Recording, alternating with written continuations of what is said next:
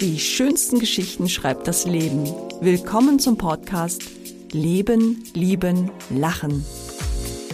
Ich bin Katja Bauroth und lade Sie ein auf eine Reise mit bewegenden Themen und spannenden Begegnungen. Professorin Sabina Schutter ist promovierte Soziologin und Vorständin von SOS Kinderdorf Deutschland. Die Expertin für Kindheit, Geschlecht und Familie hat auch bereits mehrere Bücher verfasst. Ihr jüngstes Werk heißt Frauenrolle rückwärts, wie sie Familie, Job und Finanzen unter einen Hut bekommen. Ohne Mental Load.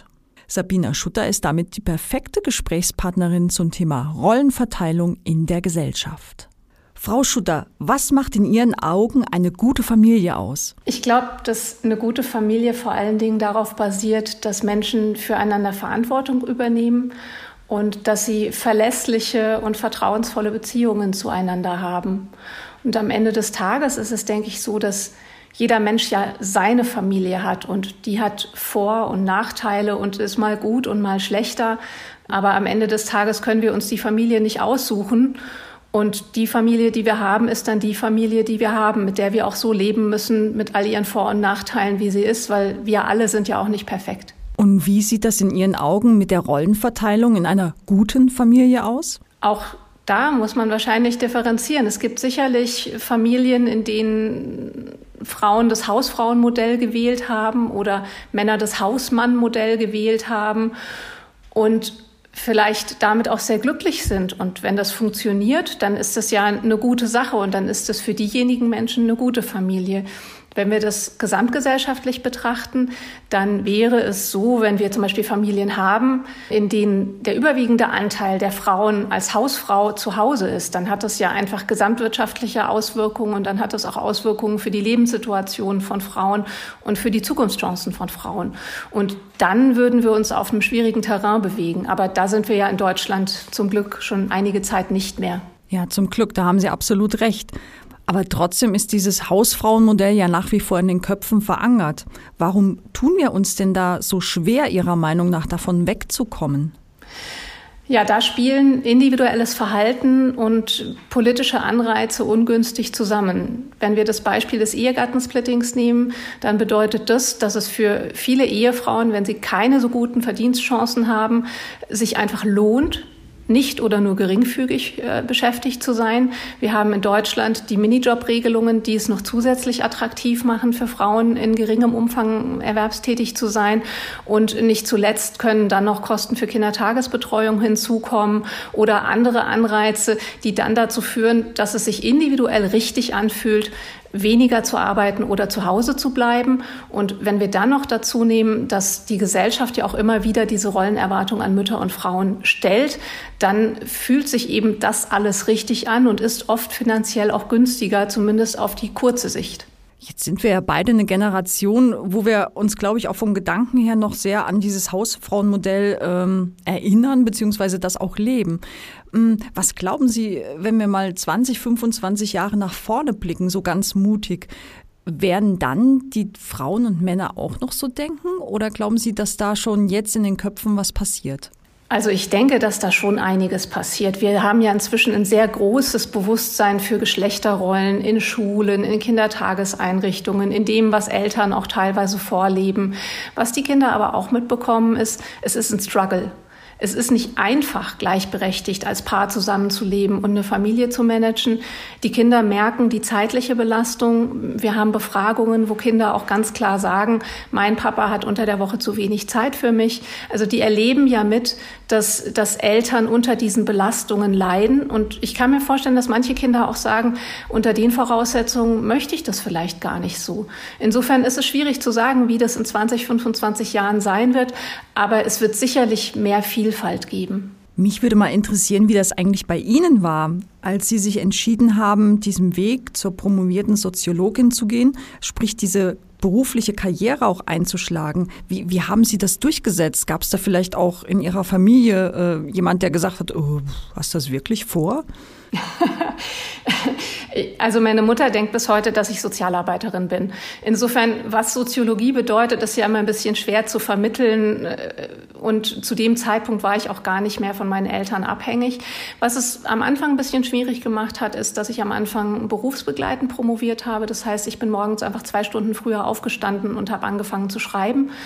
Ähm, ich hatte dann das große Glück, dass ich ein Stipendium der Hans-Böckler-Stiftung bekommen habe und dann äh, die Promotion eben auch in Vollzeit abschließen konnte. Insofern musste ich mich da nicht privat durchsetzen, aber sicherlich gegen meinen inneren Schweinehund. Und was mich, denke ich, gefördert hat, ist, dass ich mich einfach von Anfang an sehr dafür interessiert habe, was ich da tue. Also es war eigentlich eher ein inhaltlicher Antrieb als jetzt ein Karriereschritt. Sehr, sehr spannend. Sagen Sie, diese Themen Frauenquote und auch Gendern, wie stehen Sie denn zu diesen Werkzeugen? Ich glaube, Frauenquote und Gendern muss man getrennt voneinander betrachten. Wenn wir an das Gendern denken, dann gibt es ganz viele Menschen, die sagen, ach, dieses Gendern, das geht mir so auf die Nerven und was die Leute da immer erzählen und das macht die Sprache so kaputt und so weiter. Das ist ja auch das erste Thema, was mir oft angetragen wird, wenn ich sage, ich bin Feministin. Es ist aber nun mal so, wir wissen aus der Forschung, Sprache generiert Realität. Das heißt, wenn wir immer von Erzieherinnen sprechen und von Polizisten und nie mal das gegenteilige Geschlecht verwenden oder wenn wir nie die geschlechterneutrale ähm, Form verwenden, dann haben wir im Kopf immer das Bild, ein Arzt ist ein Herr Doktor und die Kindergärtnerin ist eine Frau. Und wenn wir immer so weiterdenken, dann verändert sich in den Köpfen nichts und dann wird sich in, auch in den Köpfen der Kinder, von denen wir sprechen, wenig verändern. Insofern halte ich das Gendern, so schwierig es ist, und das nehme ich auch sicherlich an, dass es, dass es für viele ganz, ganz schwierig ist. Das ist aber eine Weiterentwicklung von Sprache, die uns, glaube ich, zugutekommt. Auch bei der Frauenquote gibt es viel Kritik, weil natürlich gesagt wird, wenn eine Frau nur wegen der Frauenquote in eine Position kommt, dann nimmt sie ja vielleicht einem Mann, der genauso gut geeignet wäre oder besser geeignet wäre, den Platz weg. Auch das höre ich ganz, ganz oft. Wenn wir uns aber die Verteilung in Führungspositionen anschauen, dass 90 Prozent der Positionen von Männern besetzt sind und nur 10 Prozent von Frauen, dann kann mir niemand erzählen, dass es auch wirklich nur 10 Prozent Frauen gab, die genauso gut waren. Insofern trägt die Frauenquote letztendlich dazu bei, dass wir da eine gewisse Gerechtigkeit schaffen für Frauen, die ohnehin schon sehr geeignet wären für diese Position. Und solange wir da nicht auf einem Weg sind, wo wir annähernd an der Gleichverteilung sind, glaube ich, brauchen sich nicht so wahnsinnig viele Männer Sorgen zu machen, dass sie eine Position nicht bekommen. Was mich bei dem Thema immer noch so umtreibt, bei der Frauenquote, ist einfach so dieser Rattenschwanz, der mit dranhängt. Ne? Ich bin Frau, ich äh, bin mit Sicherheit auch für die eine oder andere Führungsposition geeignet, habe dann aber natürlich Familie, Probleme vielleicht einen Betreuungsplatz für meine Kinder zu finden. Schlimmstenfalls bin ich alleinerziehend und muss mich da auch noch organisieren habe dann vielleicht mit der Quote in Anführungszeichen einen Job in Aussicht, aber dann die Bezahlung. Ja, da kommen wir ja zum nächsten Thema. Wie wirkt sich das dann auf meinem Konto aus? Oftmals ist es ja so, dass die Frauenquote zwar erfüllt wird, aber letztlich die Bezahlung nicht, ich sag mal, passt. Was glauben Sie, muss denn da noch passieren? Oder haben Sie da vielleicht sogar eine Lösung, ein Rezept, einen, einen Masterplan in Ihrer Schublade? Ich glaube, wenn ich das Rezept dafür hätte, dann wäre ich jetzt sehr, sehr reich. Natürlich ist das Leben von allen Menschen ist sehr vielfältig und bringt verschiedene Hürden und Schwierigkeiten mit sich. Diese einzelnen Schwierigkeiten können wir auf verschiedenen Ebenen lösen. Wenn wir an die Kindertagesbetreuung denken, dann ist das eine ganz klare Frage an die infrastrukturelle Ausstattung. Gleichwohl finde ich, kann man nicht sagen, wir bauen einfach die Kindertagesbetreuung aus, dass wir dann zwölf Stunden Betreuungsplätze für Kinder haben, damit alle Frauen ihren Karrierewünschen nachgehen können, sondern hier muss es natürlich ein gesamtgesellschaftliches gesellschaftliches Klima geben, wo Paare, auch wenn sie getrennt leben, sich dafür entscheiden, dass sie gemeinsam die Verantwortung für Kinder tragen. Das bedeutet auch, dass die Verantwortung für Kinder eben gleichberechtigter verteilt wird, als sie im Moment verteilt wird, speziell wenn wir an Alleinerziehende denken. Und am Ende des Tages ist es so, dass der Gender Pay Gap ja zu großen Anteilen dadurch erklärbar ist, dass Frauen in Teilzeit arbeiten oder in Branchen, die schlechter entlohnt sind. Wenn wir das vom Ende her denken und sagen, wir hätten eine Gesellschaft, in der die Branchen gerecht entlohnt sind, in der Arbeit, die überwiegend von Frauen ausgeübt wird, genauso wertgeschätzt wird wie die Arbeit, die überwiegend von Männern ausgeübt wird. Wenn wir in einer Gesellschaft leben, wo nach Leistung tatsächlich vergütet wird und, und das Geschlecht keine Rolle mehr spielt bei den Entgeltverhandlungen, wenn wir da sind, dann hätten wir diese davorliegenden Probleme nicht. Von daher ist es immer die Frage, was ist Huhn und was ist Ei. Aber irgendwo müssen wir ja mal anfangen. Und ich denke, ein Weg kann sein, dass Menschen sich im Privatleben dafür entscheiden, dass sie ihre Aufgaben gerecht verteilen und dass sie dann eben die gleichen Chancen haben, sich beruflich zu verwirklichen. Absolut. Aus der Sicht der Frauen sprechen wir ja immer über eine Stärkung des weiblichen Geschlechts. Bedeutet das nicht auch gleichzeitig eine Art, ich nenne es mal, Entmannung des Männlichen? Letztlich müssen wir ja auch das grundlegende Rollenbild aller Geschlechter einfach mal überdenken. Ganz sicher müssen wir das. Wenn wir von Geschlechterverhältnissen sprechen, dann sprechen wir ja nicht nur von biologischen Männern und Frauen, wir sprechen auch von Transfrauen und Transmännern.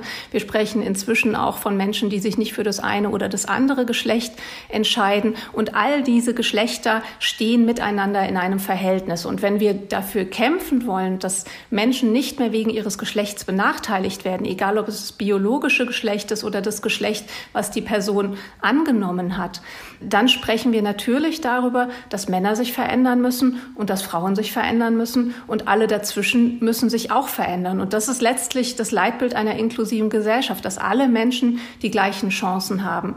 Ob das jetzt tatsächlich einer Entmannung gleichkäme, wage ich zu bezweifeln, weil wir ja aus der Forschung wissen, dass auch klassische männliche Rollenbilder für Männer viele Nachteile bieten. Es ist ja auch nicht so toll, wenn man zum Beispiel als Mann, auch wenn man 1,70 groß ist und 60 Kilo wiegt, immer gefragt wird, ob man mal den schweren Kasten da oben tragen kann.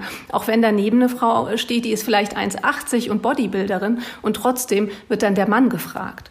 Das war ein sehr, sehr schönes Beispiel, äh, was mich gerade schmunzeln lässt als 1,83 Meter große Frau, die auch gerne Krafttraining macht. Jetzt habe ich noch eine andere Frage. Jetzt gibt es ja nun schon seit 1911 äh, ähm, den Weltfrauentag, den wir ja ähm, am 8. März begehen. Seit 1999 gibt es noch einen eher unbekannten Weltmännertag, der am 19. November begangen wird, aber eben nicht in allen Ländern, unter anderem auch nicht in Deutschland. Widerspricht sich das nicht so ein bisschen? Ich denke, das widerspricht sich insofern nicht, als dass wir ja zum Beispiel auch den Weltkindertag haben, aber nicht den Welterwachsenentag, weil man aus dieser Perspektive sagen müsste, jeder Tag ist der Welterwachsenentag, weil die Erwachsenen immer das Sagen haben und die Kinder haben relativ wenig zu sagen. Und es ist für Frauen natürlich nicht ganz so. Frauen haben zum Glück inzwischen sehr viel zu sagen in dieser Gesellschaft, sind aber immer noch eine Bevölkerungsgruppe, die eher benachteiligt ist. Und Männer sind demgegenüber weniger benachteiligt. Und vor dem Hintergrund finde ich persönlich ist sehr wichtig, auf die Benachteiligungsstrukturen von Frauen auch am Weltfrauentag aufmerksam zu machen. Wenn wir irgendwann an dem Punkt sind, dass wir den Frauentag nicht mehr brauchen, dann glaube ich fast brauchen wir den Männertag auch nicht mehr. Aber dann wäre es ja vielleicht schön, eine gemeinsame Party zu feiern an einem ganz anderen Tag. Oh ja, da, da wäre ich auch sehr dafür. Eine, eine Inklusionsparty am besten. Irgendwie alle zusammen genau. und davon träumen wir in Corona-Zeiten ja sowieso. Allerdings, ja. Äh, abschließend noch die Frage, haben Sie noch ein ganz spezielles Anliegen, was Sie Frauen mit auf den Weg geben möchten? Ja, ich habe in meinem Buch auch geschrieben, dass ich fest davon überzeugt bin, dass wir politisch so viel diskutieren können und so viele Fördermaßnahmen beschließen können, wie wir wollen. Wenn sich am individuellen Verhalten von Frauen nicht im großen Stil etwas ändert und wenn Frauen nicht bereit dazu sind, den Konflikt auch einzugehen, das heißt, wenn sie nicht dazu bereit sind, dafür zu kämpfen, dass sie eine gleichberechtigte Rollenverteilung zu haben, wenn sie nicht bereit dafür sind, dafür zu kämpfen, dass sie eine gesunde Rentenausstattung haben, dann werden wir nicht weiterkommen. Das heißt, Gleichberechtigung liegt aus meiner Sicht in der Hand von jeder einzelnen Frau und von jedem einzelnen Mann. Und ich glaube, da haben wir noch eine Strecke zu gehen.